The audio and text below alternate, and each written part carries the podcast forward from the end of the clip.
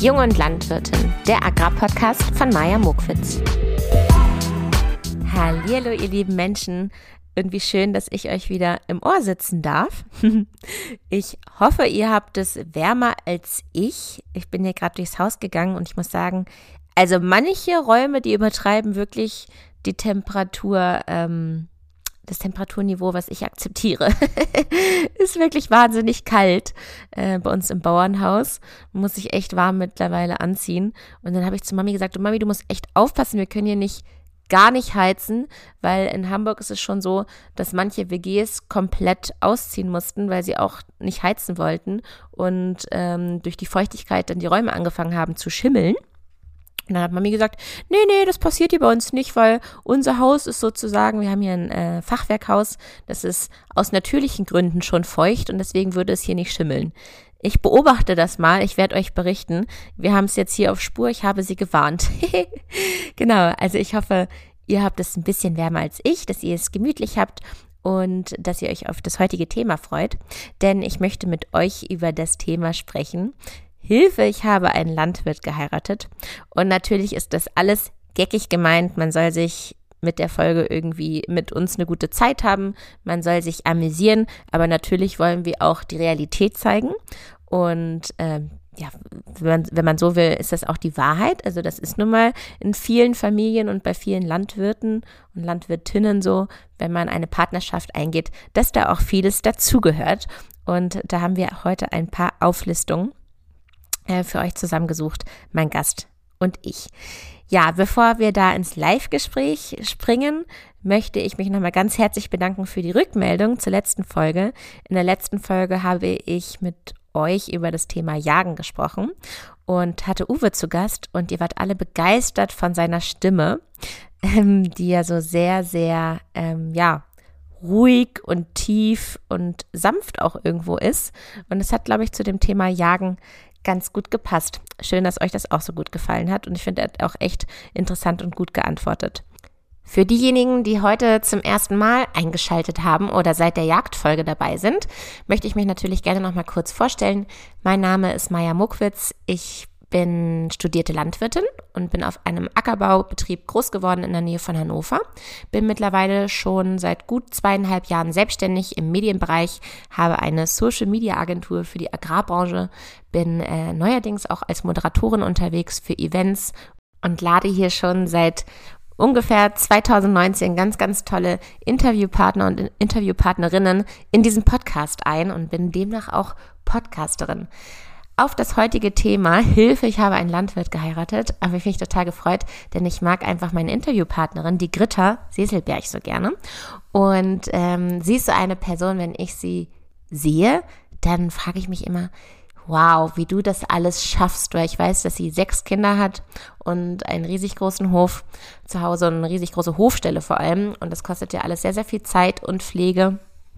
Und deswegen, ja, freue ich mich total, dass sie sich die Zeit genommen hat für mich und meine Mikros und dass wir zusammensaßen und mal ein bisschen gebrainstormt haben, was heiratet man denn eigentlich so dazu, wenn man eine Ehe mit einem Landwirt eingeht? Gibt es da irgendwelche Traditionen? Gibt es irgendwelche Hausregeln? Gibt es irgendeinen bestimmten Tagesablauf? Und ja, lasst uns doch mal reinhören. High Heels oder Gummistiefel? Ganz klar Gummistiefel. Gummistiefel, ja. Äh, meine Mutter hat sich auch gerade neue gekauft, die ich ihr die ganze Zeit mopse, weil meine sind ähm, undicht, was bei Gummistiefeln sehr schlecht ist. Und meine Mami hat so ganz niedliche mit Blümchen. Welche hast du denn? Ich habe die guten Grün. die guten Grün. Hoffentlich auch gefüttert, weil danach suche ich gerade. Ja, ich habe sogar zwei Paar Gummistiefel. Einmal gefüttert, einmal nicht, weil die brauchst du immer. Ja, das stimmt. Wenn du eine Regel aufstellen könntest, die bis hierhin immer ignoriert wurde, welche wäre das? Jeder räumt bitte seinen Kram selber weg. Das kann ich nachvollziehen. Ich glaube, das würde meine Mutter auch so unterschreiben. Und wenn meine Mutter hier zu Wort äh, kommen dürfte an dieser Stelle, dann würde sie auch, glaube ich, gerade explizit zu mir sagen, dass ich doch bitte immer meinen Hund abrubbeln sollte, denn ich habe einen ganz flauschigen Hund mit ganz viel ähm, langem Fell, schwarzem Fell auch noch. Und jetzt zu dieser ekligen Jahreszeit ähm, trägt er immer den halben Hof hier durchs Haus. Und ähm, ich bin relativ viel mit ihm draußen und mache es immer nur einmal von drei Malen. Und dann könnte ich mir das eine Mal eigentlich auch sparen, weil er sowieso mit den anderen Malen ganz, ganz viel Dreck ins Haus holt. Letzte flotte Frage. Lieber Fendt oder John Deere? Natürlich Fendt. Kennst du die Frage? Aber sicher, nirgendwo drüber wird mehr gestritten. ja, das stimmt. Ach, herrlich. Du, Greta, schön, dass du da bist. Ich würde mich total freuen, wenn du dich einmal mit deinen eigenen Sätzen kurz vorstellst.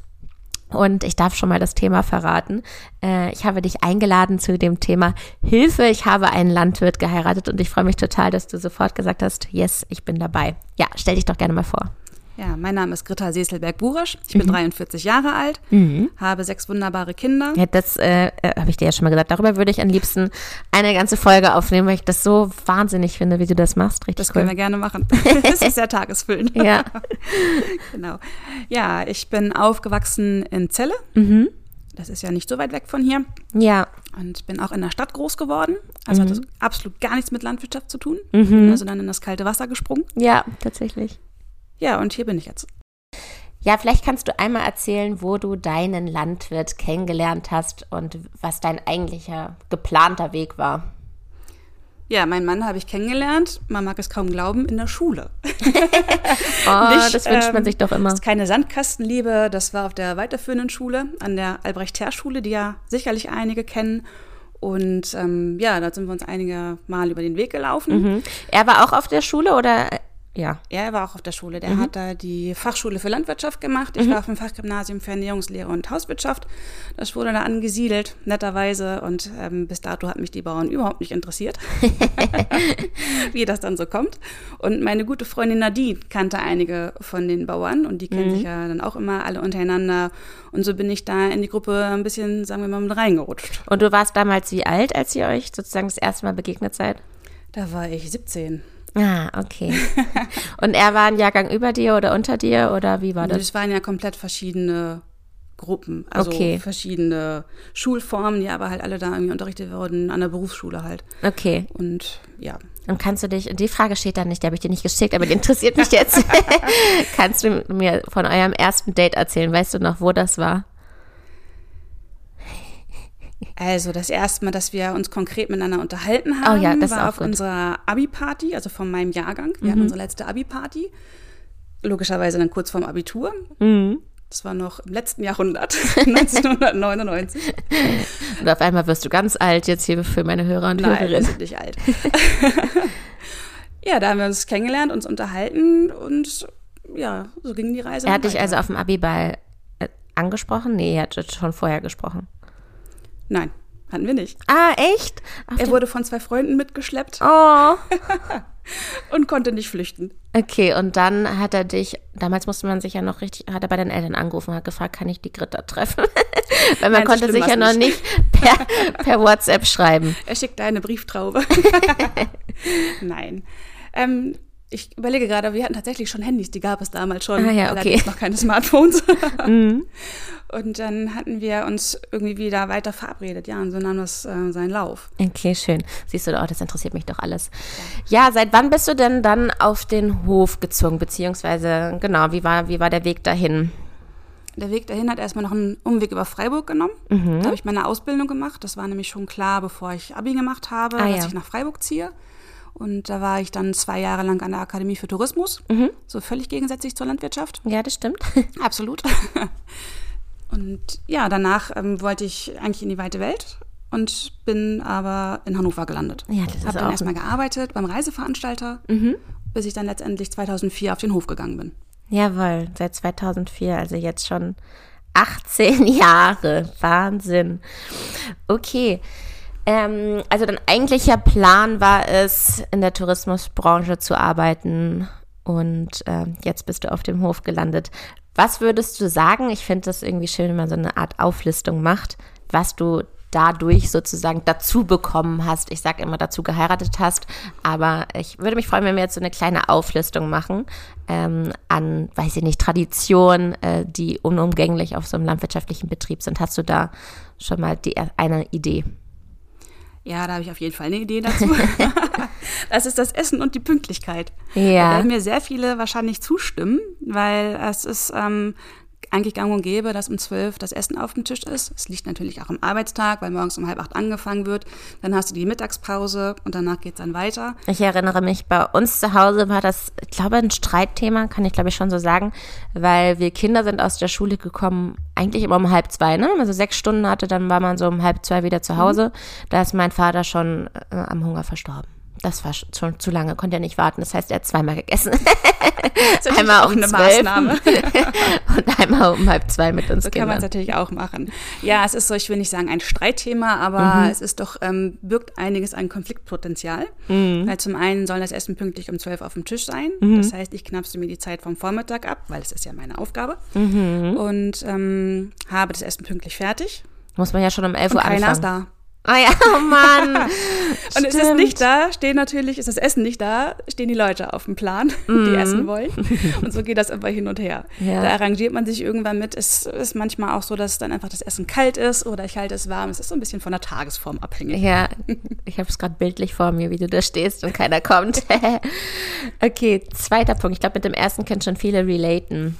Ähm, ja, was auch noch mit dazu geheiratet quasi ist, was ich von zu Hause auch gar nicht so kannte, dass halt einfach immer ein offenes Haus ist, dass mhm. viel Besuch da ist. Mhm. Der kommt und geht, sei es die eigenen Schwiegereltern, die mhm. dann auf den Kaffee vorbeikommen oder auch eine Arbeitskontrolle machen, die man gerade sehen möchte.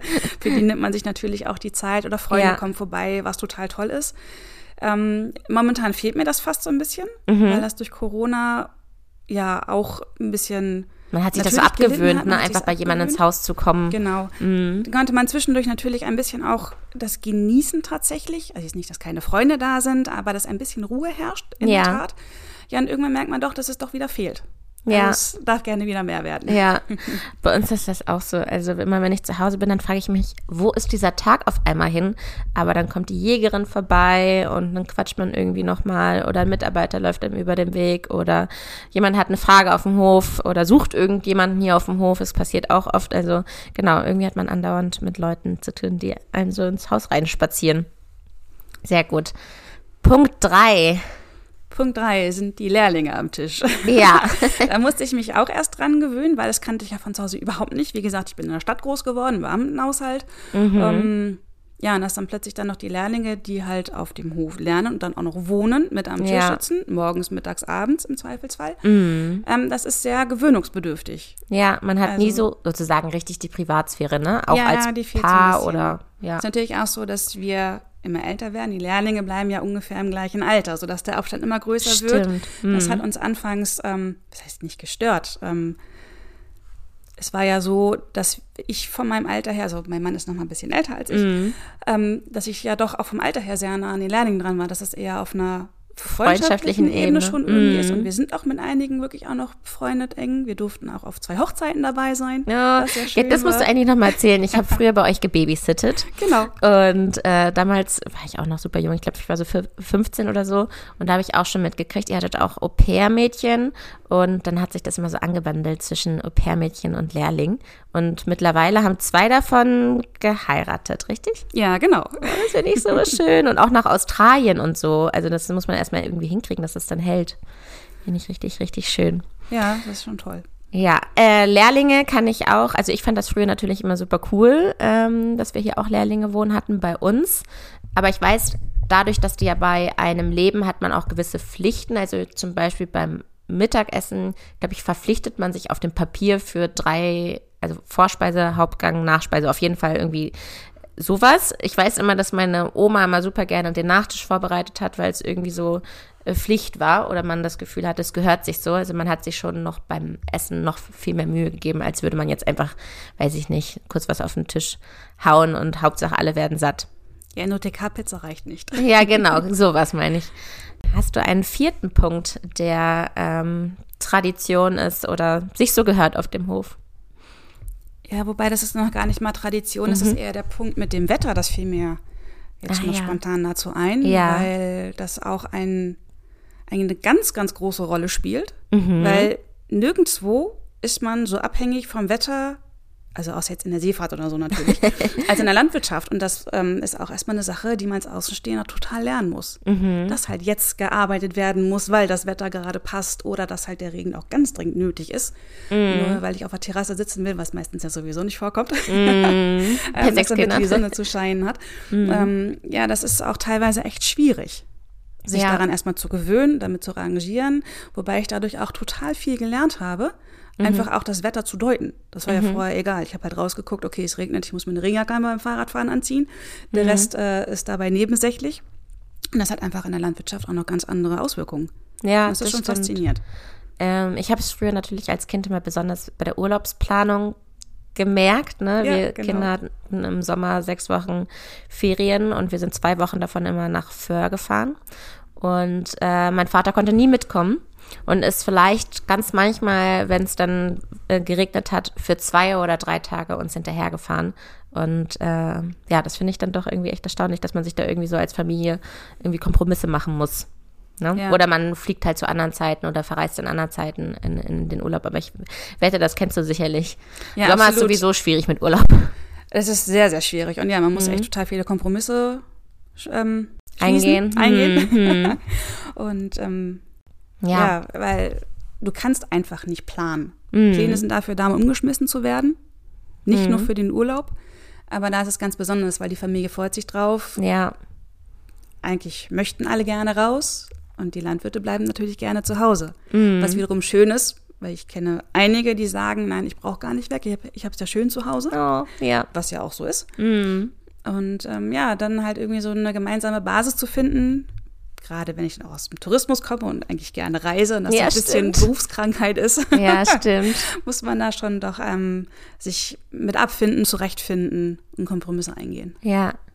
Hast du einen, einen, einen letzten Punkt dazu? Wir sind schon, glaube ich, bei Punkt 5.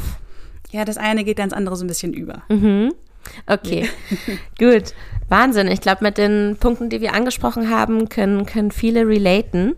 Und äh, ich glaube, da ist es bei euch zu Hause, bei euch Hörer oder Hörerin zu Hause äh, genauso oder sehr ähnlich.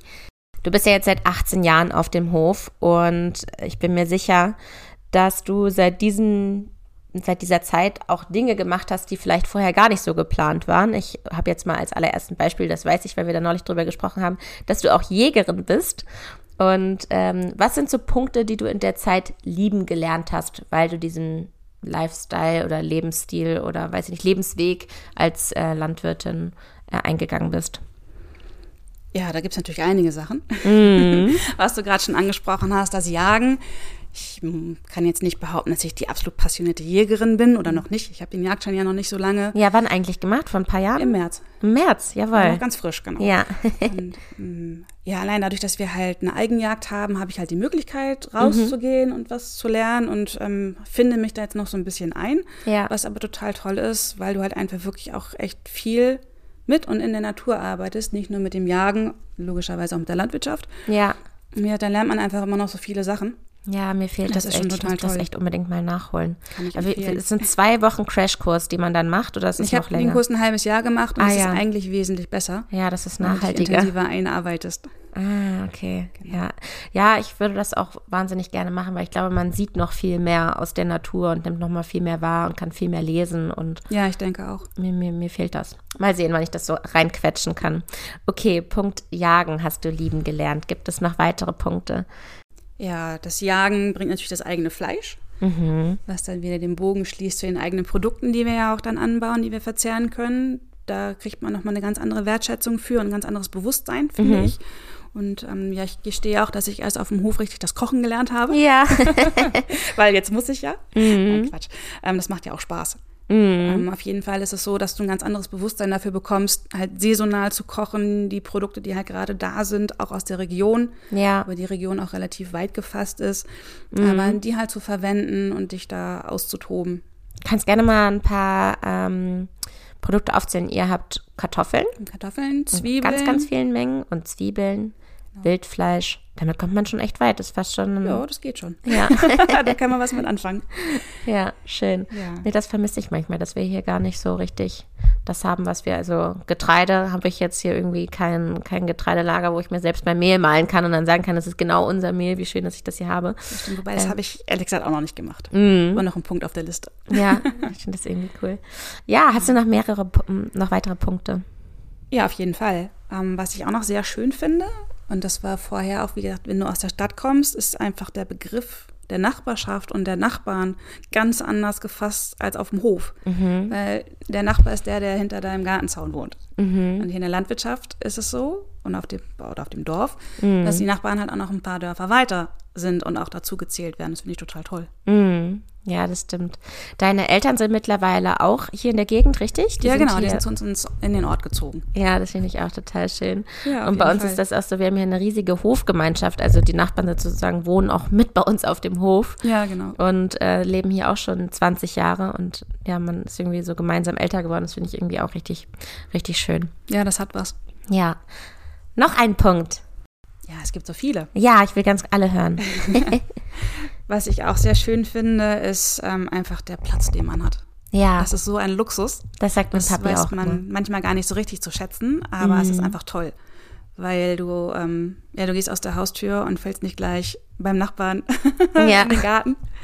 Aber, Man muss eigentlich auch gar nicht das Einparken üben. Das habe ich erst Genau. geübt, gelernt und festgestellt, dass es doch nicht so einfach ist, das Auto einfach abzustellen, wenn man mal in einer Stadt gelebt hat und sich irgendwo dazwischen drängeln muss zu ja, das Hause. ist fürchterlich. Ja, genau, kann man einfach vor die Haustür parken oder unterm Baum und ja. Ja, das hat schon was auf jeden Fall. Mhm. Ja, was ich auch noch ganz toll finde, ist irgendwie, das ist immer so das Highlight für alle irgendwie, diese angespannte, aufgeregte Atmosphäre während der, speziell bei der Getreideernte. Jede Ernte ist natürlich wichtig und auch aufregend, aber ich empfinde das so, dass es bei der Getreideernte nochmal speziell ist. Weil die, ja, es sind ja hauptsächlich die Jungs, die noch Ja. arbeiten, zumindest bei uns. Ähm, wir sind dann immer das Essen auf Rädern, was auch sehr toll ist. Ja, ja. Und ähm, ja, das ist einfach so eine tolle Atmosphäre und so, so aufgeregt und dass du halt auch wieder gegen das Wetter anarbeitest. Wenn Standwetter ist, wenn es halt trocken bleibt, dann ist es ein bisschen entspannter. Aber trotzdem diese Aufgeregtheit auch, ähm, weil es ja doch so ein bisschen das Zeugnis am Ende für den Landwirt ist, Ja. wie du gearbeitet hast übers Jahr und wenn du dann die Ernte einfach trocken eingefahren hast, das ist schon toll. Das Ja. ist eine ganz spezielle Ich Atmosphäre. glaube, diese Erntezeit kann man auch einfach so am besten erleben, weil das Wetter wirklich so schön ist. Ne? Man hat irgendwie den Sonnenschein, man kann irgendwie auf dem Pickup hinten äh, sein, sein Erntebrötchen essen. ist auch so ein Äh, bisschen wie Urlaub. Ja, genau, vielleicht wird abends auch mal gegrillt und es ist irgendwie, und die anderen Erntezeiten wie so Zuckerrübe ist dann irgendwie schon ungemütlicher, ne? Deswegen, Ja, glaube ich, genau. erlebt man so diese Getreideerntezeit so ganz, ganz besonders. Ja, da, da fühle ich auch, das kann ich auch total gut nachfühlen. So, sehr, sehr schöne Punkte, die du da aufgezählt hast. Ähm, ich möchte natürlich wissen, kannst du deinen Kindern äh, weiterempfehlen, auf dem Land zu leben oder würdest du es ihnen auch wünschen? Beides. Mhm. Also ich habe da so ein bisschen drüber nachgedacht und ähm, es wäre sicherlich auch nicht verkehrt, wenn sie zwischendurch mal ein Stadtleben ausprobieren. Mhm. Ich weiß, dass ein Teil von denen das will und ein Teil auch nicht so, Mhm. aber man muss es ja auch vergleichen können. Ja, So. ich glaube auch, dass ein, so eine Stadt nochmal feilt und Ja. viel beibringt und man dadurch das Landleben auch noch mehr zu schätzen weiß, wie du gerade schon sagst, Platz zu haben, vielleicht auch mal Ruhe zu haben, äh, mehr Natur zu erleben, Grünes zu sehen. Ähm, ja, du hast ja sechs Kinder. Wie alt sind die? Die sind zwischen 6 und 17. Sechs und 17. Und einer davon ist auch gerade schon äh, in die landwirtschaftliche Richtung gegangen. Das Genau, der hat die Ausbildung angefangen. auch, auch irgendwie schön zu sehen, dass man die damit so ansteckt. Ja, total. Ähm, allerletzte Frage schon. Kannst du es empfehlen, einen Landwirt zu heiraten? Ich habe hier übrigens geschrieben, Landwirte zu heiraten. Es sind mehrere direkt. Aber ich meinte natürlich, kannst du Das ist ja eine ganz fiese Fangfrage. Ja, Aber da ich ja immer noch da bin, denke Ja. ich ja. ja, schön. Du, Britta, ganz, ganz vielen Dank, äh, dass du zu Gast war, äh, warst. Hat mich gefreut.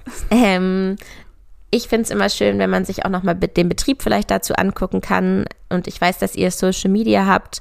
Äh, da wird auch hier und da mal ein Bild gepostet und auch auf Facebook. Deswegen, wie, wie nennt sich denn eure Facebook-Seite oder Instagram-Seite? Ich werde es natürlich auch nochmal in den Show Notes in der Folgenbeschreibung ähm, euch verlinken. Aber es wäre ja schön, das auch hier schon einmal zu hören. Ja, wir sind auf Facebook und auf Instagram zu finden mhm. unter Rittergut Erichshof. Sehr gut. Und äh, deinen Namen werde ich da vielleicht auch nochmal verlinken. Vielleicht will dir ja die eine oder andere Frau schreiben, die sich mit dir sehr gut identifizieren kann. Ich bedanke mich fürs Gespräch. Ja, danke dir. Ihr Lieben, vielen Dank fürs Zuhören bis hierhin. Ich hoffe, ihr hattet eine gute Zeit mit uns. Und äh, vielleicht, wenn ihr das nächste Mal um 12 Uhr am Essenstisch sitzt, müsst ihr vielleicht ein bisschen grinsen, weil ihr wisst, dass es noch bei ganz, ganz vielen anderen Landwirtschaftshaushalten äh, auch noch so ist. Ja, ich winke und freue mich schon auf die nächsten Folgen, denn in den nächsten Folgen wird es über das große Thema gehen, Artenvielfalt in der konventionellen Landwirtschaft und ich glaube, ich werde daraus eine Triologie machen, also direkt drei Folgen rausbringen, weil das sonst sehr, sehr lang wird für eine oder für zwei Folgen. Ganz genau. Ich widme diese Folge wie immer meiner Sina und allen anderen, die immer um 12 Uhr Mittag essen. Tschüss, bis zum nächsten Mal.